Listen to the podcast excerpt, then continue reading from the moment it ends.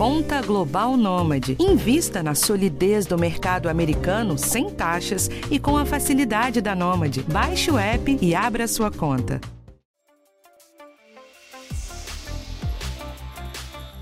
Estamos na metade do período de férias escolares e em tempos de pandemia, em que muitas famílias acabaram ficando em casa ou viajando menos do que gostariam, uma discussão ganha força. O tempo que crianças e adolescentes têm passado em frente às telas.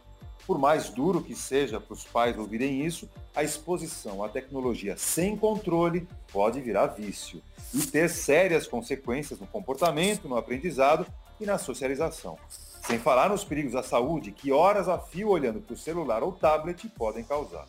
Por outro lado, essa geração de novos brasileiros precisa acompanhar a evolução, os avanços. É importante estar conectada, mas em que medida? Quais são os limites? Como impor os limites?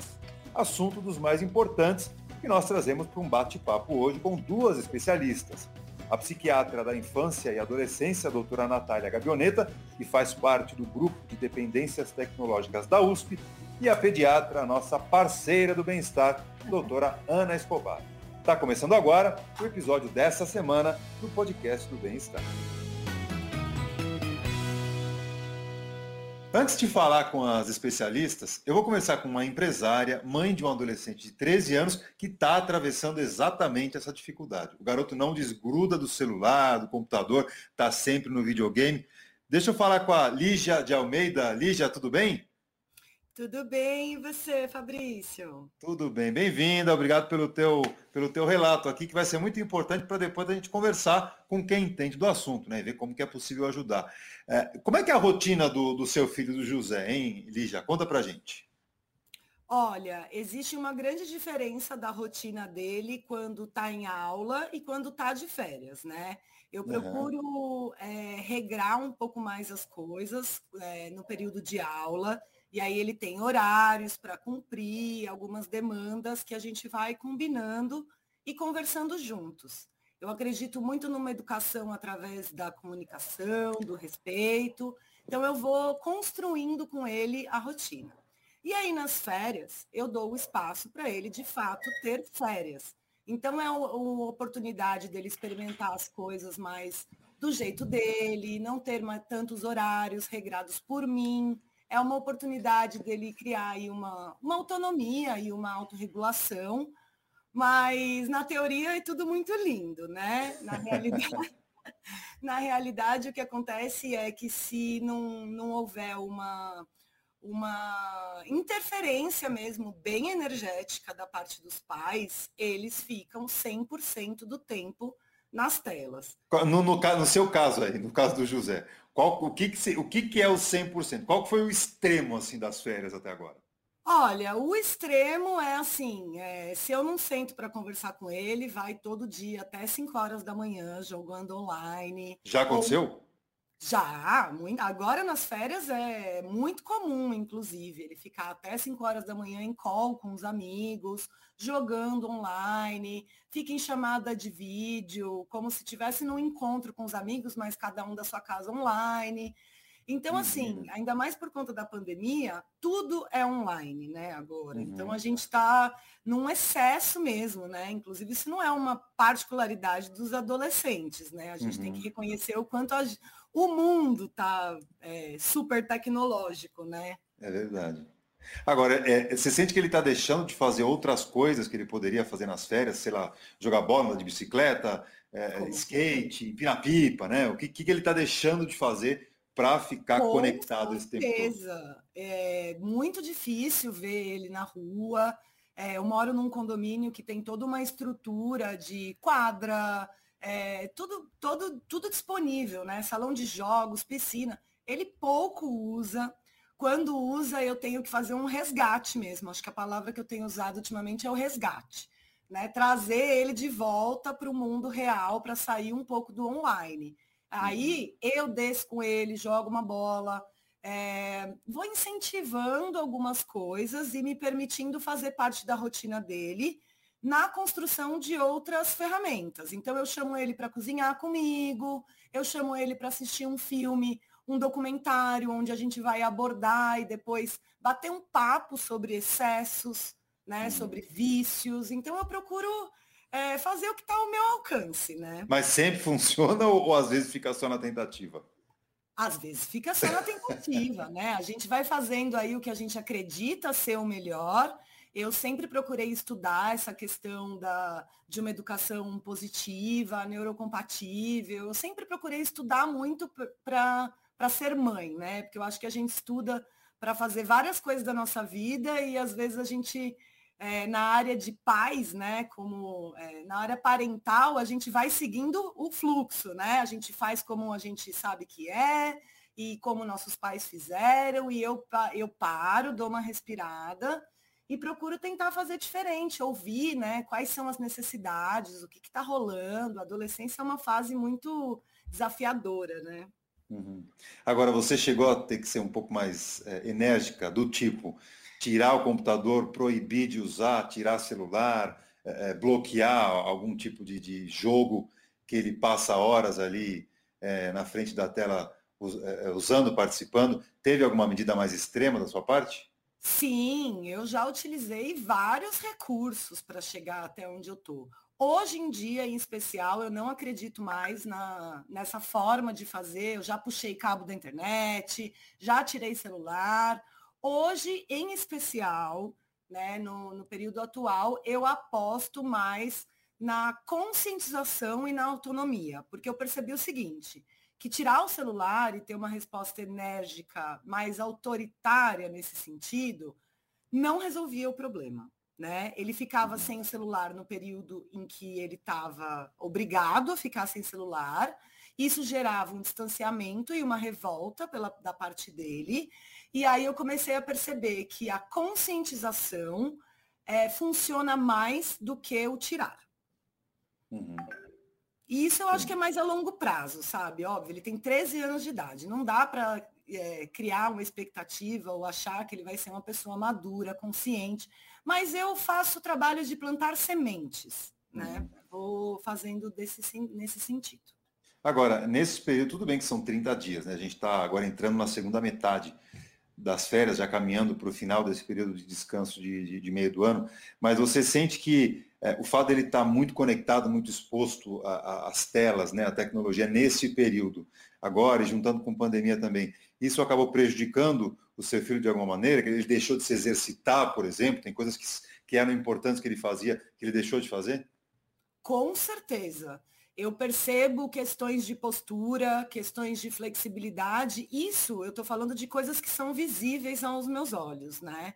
Uhum. É, os reflexos psicológicos, emocionais, enfim, a gente vai sentindo ao longo da vida. Ele não é uma, um adolescente irritado, um adolescente nervoso, mas uhum. eu vejo ele indo mais para o lado da preguiça mesmo, né? De procrastinar algumas coisas. Então eu vou lá e falo, não, você vai ficar jogando, vai fazer as coisas, mas tem que encontrar um horário para o equilíbrio. Então, tem que fazer exercício, pelo menos uma mexida todos os dias. Aí a gente vai buscando formas, construindo, né? Às uhum. vezes faz, às vezes faz de boa vontade, às vezes faz forçado, e bravo, às vezes não faz. Então, tudo bem.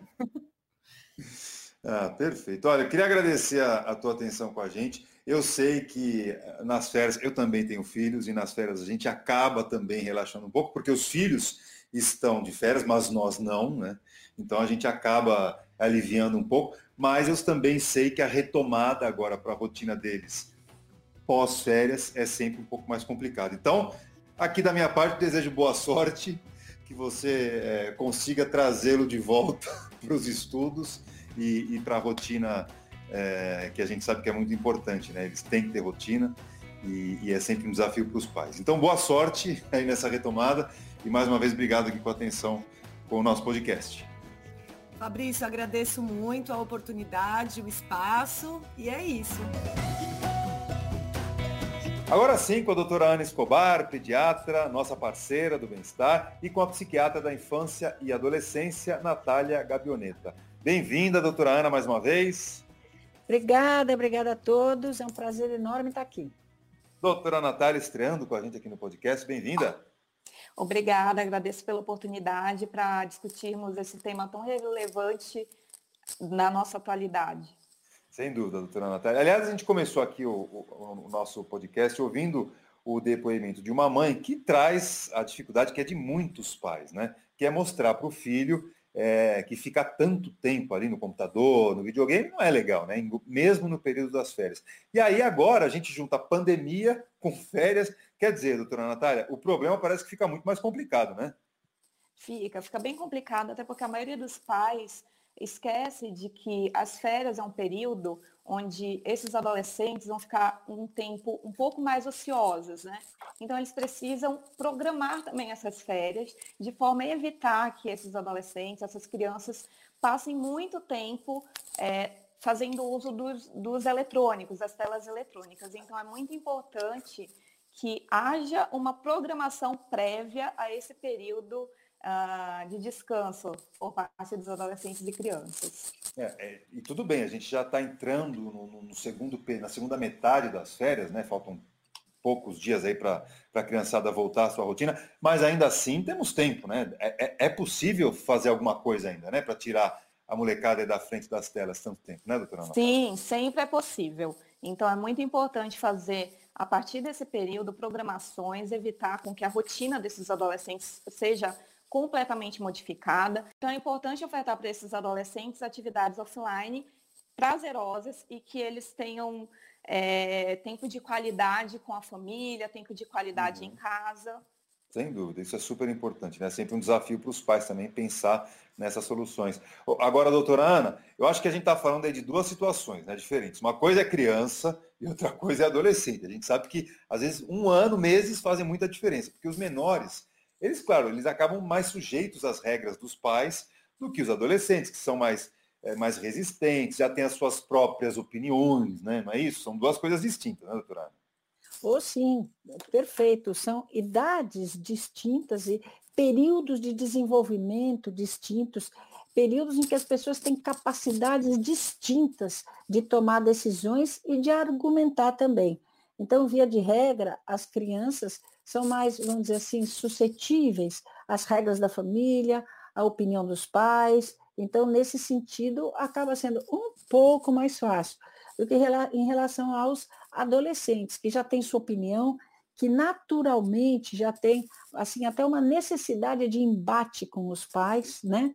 Então a situação para os adolescentes fica um pouco mais diferente e mais difícil. O que é importante tanto em um quanto em outro, é assim, a família ter uma base de, de, de diálogo que permita estabelecer regras para as crianças e regras para os adolescentes. Porque a gente realmente, nesse tema, tem que ter algumas regras, senão todo mundo necessariamente vai se perder.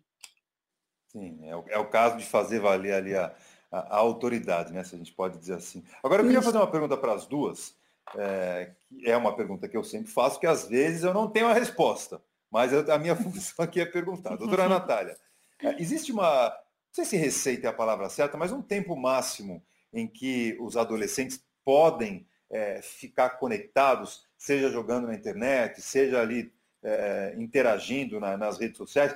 Existe essa, essa estimativa, a doutora Natália? Sim, Depois a doutora Ana vai me responder também. Sim, tem uma estimativa, a Academia Americana de Pediatria, ela estima que esse tempo é, para crianças de 6 até 12 anos seja de até duas horas por dia. E é muito importante também que seja um período não corrido, uh, que existam intervalos em, entre esse espaço de tempo recomendado aí das duas horas diárias. Ah, duas horas então, doutora Ana, com intervalos entre fica um pouquinho, depois vai fazer uma atividade, depois volta. É, é, é uma maneira inteligente de, você permitir que o seu filho interaja, participe, ele esteja conectado, mas não em tempo integral? É, é, seria essa uma, uma, primeira dica, doutora Ana? Exatamente isso, por várias razões, né? A, a primeira razão é porque o corpo da gente pede, né? que a gente se levante, se movimente. Então, isso é bom para o sistema cardiovascular, para o pulmão, para a circulação das pernas, para tudo, mas principalmente, essencialmente, olha só, para a visão. Você sabe que é muito importante, isso que a Natália falou, de dar uma levantada, olhar para o horizonte, olha lá para frente. Aí a gente desfoca um pouco o olho daquela tela e olha no horizonte. Isso é muito importante, quer dizer, o olho também precisa do exercício. Não só as pernas, o coração se movimenta mais, mas o olho também. Sabe que agora, na pandemia, a gente observou que a miopia aumentou três vezes no mundo. Três Uau. vezes. É, nas crianças e adolescentes. Porque fica todo mundo muito mais grudado nas hum. telas. E isso realmente não é legal. Então, a gente tem que ter esse, vamos dizer assim, esse exercício de visão também, além do corpo todo. Nossa, doutora Ana, esse dado é impressionante, um aumento de três vezes a miopia, isso para a população de modo geral, inclusive para os adultos. Agora, a gente está falando de uma, de uma doença dos olhos que é, que é complicada para uma criança. Tem tratamento? Falando agora, abrindo um parênteses aqui sobre miopia, ela tem tratamento para a criança? Ela evolui? Ela é irreversível? Como é que ela fica pode essa, ser, essa situação? Isso, ela pode ser evolutiva, ela pode mudar com o crescimento da criança, né? E, bom, o tratamento imediato são lentes corretivas, mas hoje a gente já tem tratamentos diferentes, né? Até com colírios especiais, dados, uhum. claro, com toda a orientação do oftalmologista, e esses colírios ajudam muito a conter a miopia. Então, tem sim terapêuticas novas para miopia, e é muito legal a gente saber disso tá? Mas o melhor de tudo, obviamente, é a gente evitar que a miopia infantil aconteça. Então, essa dica é preciosa. A cada mais ou menos 40 minutos, uma hora que você está na tela, sai e olha para outro. Vale para os adultos também. Olha para o horizonte. Fica olhando o horizonte, desfoca um pouquinho e tudo vai se resolvendo. Ah, eu vou, eu vou dar uma dica aqui então, ó, por minha conta. Uhum. Para olhar no horizonte, que, que tal a gente reunir a molecada depois de um tempo de, de exposição à tela e, e, e olhar para as nuvens e tentar Olha, formar desenhos ali? Ah, o que, que você está vendo? Estou chegando no carneiro. Espetacular. Pode ser? É uma boa? Não é uma boa? Excelente ideia. Estimula a imaginação, além do quê? É, ah, nessa idade, bom. brincar é essencial, né? Então, quanto é. mais tela, mais qualidade, melhor desenvolvimento cognitivo, melhor consolidação de memória, então é super importante. Doutora Natália, já vamos chegar aí numa, nessa parte que muito me interessa, que é o, que é o lado emocional, comportamental, mas antes, já, já que a gente falou de miopia, doutora Ana, as crianças e, e adolescentes, eles estão é, é, sedentários, né? A gente ouviu aí o depoimento da mãe dizendo que o filho não está saindo de casa, praticamente nem desce para o play para brincar ali com os amigos é, o sedentarismo também é um perigo para criança e adolescente, não, doutora Ana?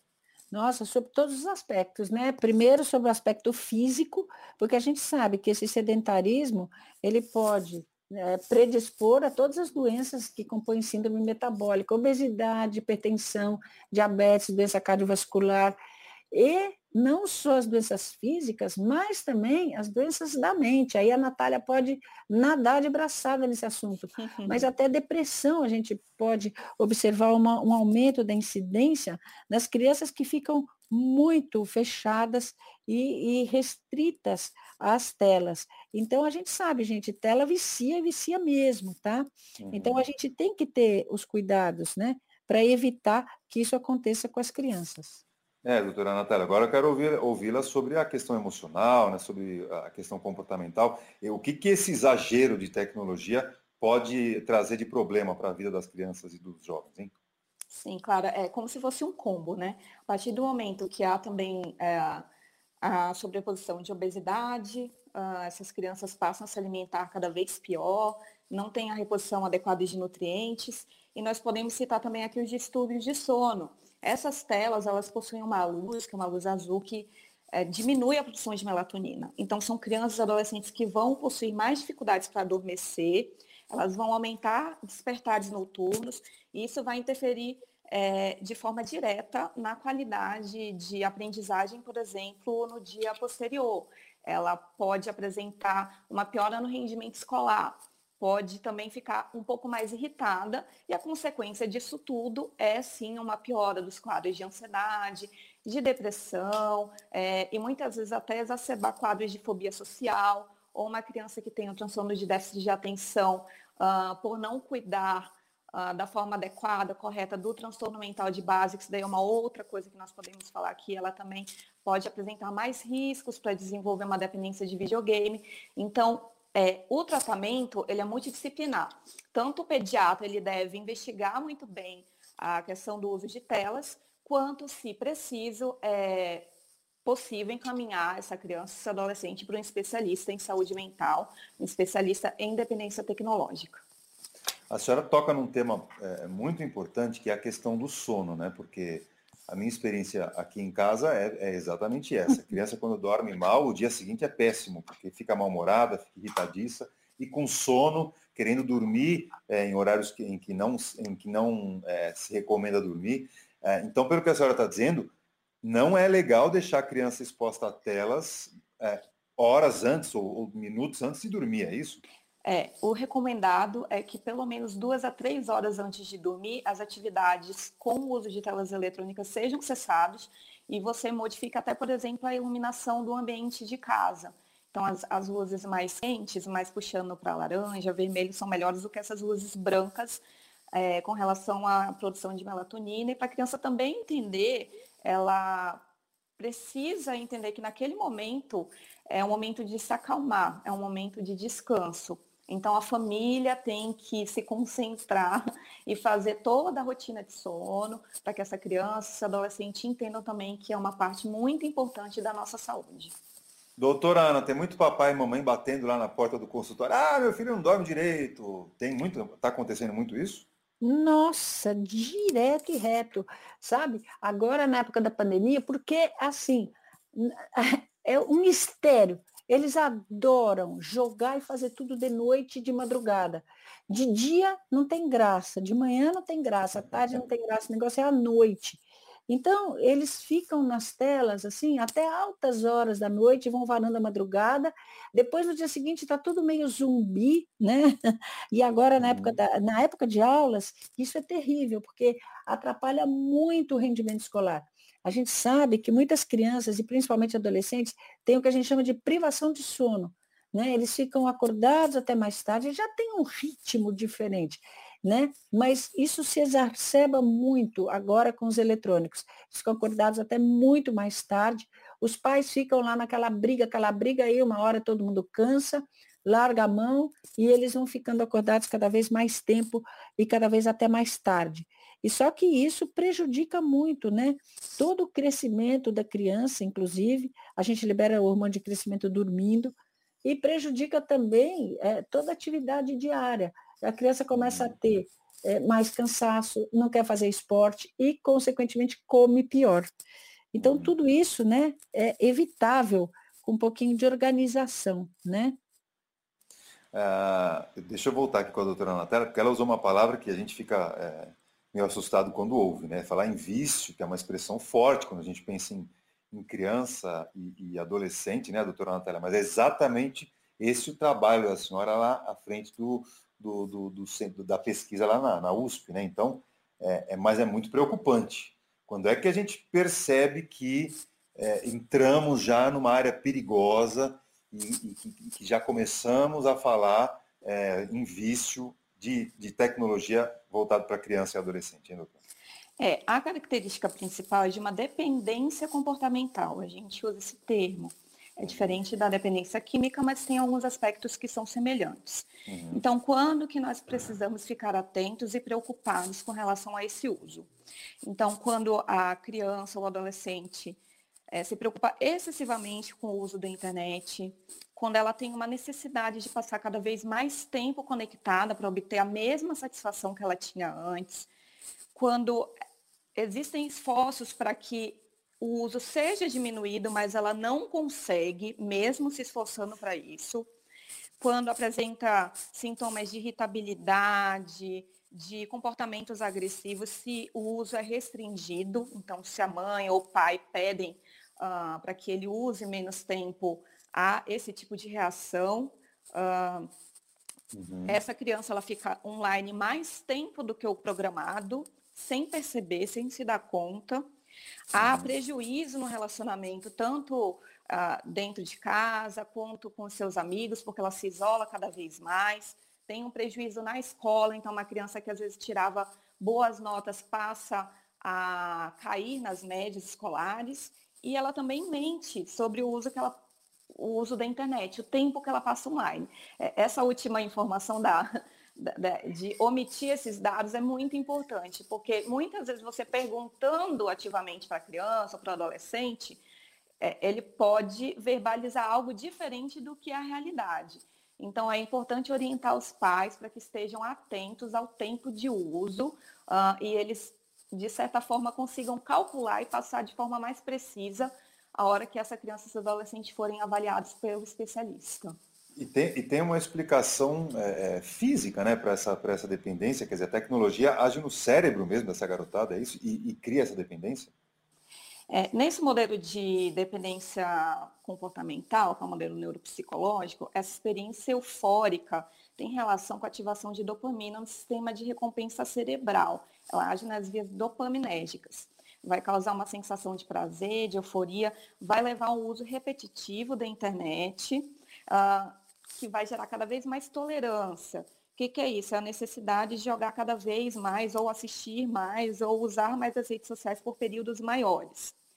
Uh, a partir do momento que é reduzido esse tempo de uso, a, essa pessoa pode é, apresentar sintomas também de abstinência, são estados emocionais desconfortáveis, quando ela diminui o tempo de tela.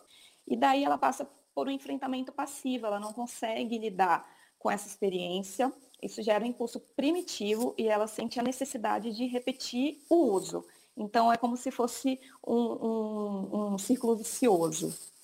Uau, doutora Ana, a coisa mais séria do que às vezes a gente desconfia, né? Opa, se é, você vê, em outras palavras, gente, vicia mesmo, né? Então a gente tem que tomar cuidado e reconhecer as crianças que estão entrando nesse ciclo, né? Uhum. Para isso, como é que a gente faz para evitar isso?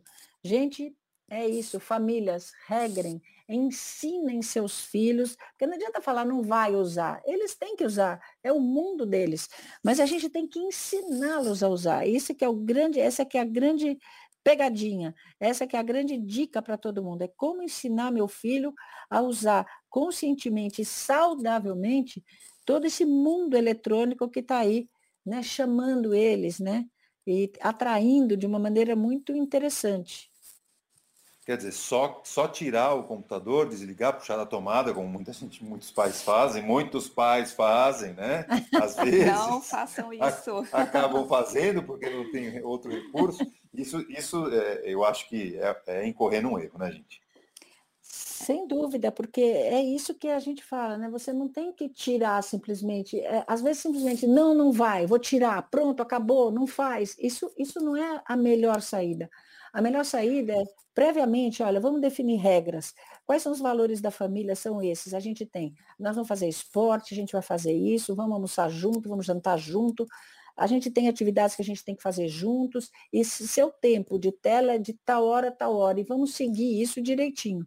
E, e esse, essa conversa tem que ser assim é, muito clara e assim respeitada por todas as partes. E assim a gente vai tentando conviver da forma mais saudável possível nesse mundo eletrônico, que é muito atraente, é inegavelmente atraente. E, para encerrar aqui, doutora Natália, e claro, né, os pais sempre dando exemplo, porque é, não adianta você pedir que o seu filho não faça e você está com o celular ali o tempo inteiro, a, almoçando ou jantando com o tablet ali do seu lado. Não, tem que fazer por onde? Né? Tem que servir de exemplo, não é isso? Exatamente. Eu costumo falar que os pais devem ser os mentores digitais dos filhos. Eles precisam dar o exemplo. Uh, tem vários estudos demonstrando que pais que têm dependência de internet têm filhos que também apresentam o mesmo tipo de dependência, porque a partir do momento em que não há vinculação, diálogo, interação social, a criança, o adolescente, eles aprendem que esse mundo é muito mais prazeroso do que o mundo offline. Então, é muito importante isso que a doutora Ana já frisou, né, dos pais darem os exemplos, é, definirem muito bem as regras de uso, onde pode ser usado, quanto tempo de uso vai ser feito durante o dia, uh, e que eles demonstrem também para esses adolescentes a importância é, da vida fora do mundo digital. É, socializar com os avós, com os amigos, ler livros, que é uma atividade que nós temos deixado cada vez mais de lado, uh, praticar esportes, meditar, tudo isso é muito importante e vai promover uma excelente qualidade de saúde mental para essas crianças e para esses adolescentes. Muito bem, doutora Natália Gabioneta, psiquiatra da infância e adolescência, faz parte do grupo de dependências tecnológicas da USP. Foi um prazer receber aqui a, a senhora no nosso podcast, viu? Eu que agradeço pela oportunidade. Doutora Ana Escobar, nossa parceira, mais uma vez aqui conosco. Muito obrigado, até a próxima. Tamo juntos, pessoal. Cuidem-se. Obrigado, muito obrigado. Bom, esse foi o podcast dessa semana do Bem-Estar, que teve a produção da Adriana Soderi, na direção a Karina Dorigo, na gravação aqui comigo o André Ladeira e na edição o Guilherme Amatucci. Você sabe, quarta-feira que vem um novo episódio, sempre falando sobre algo importante voltado para a sua saúde e a sua qualidade de vida. Eu te espero. Até lá. Tchau.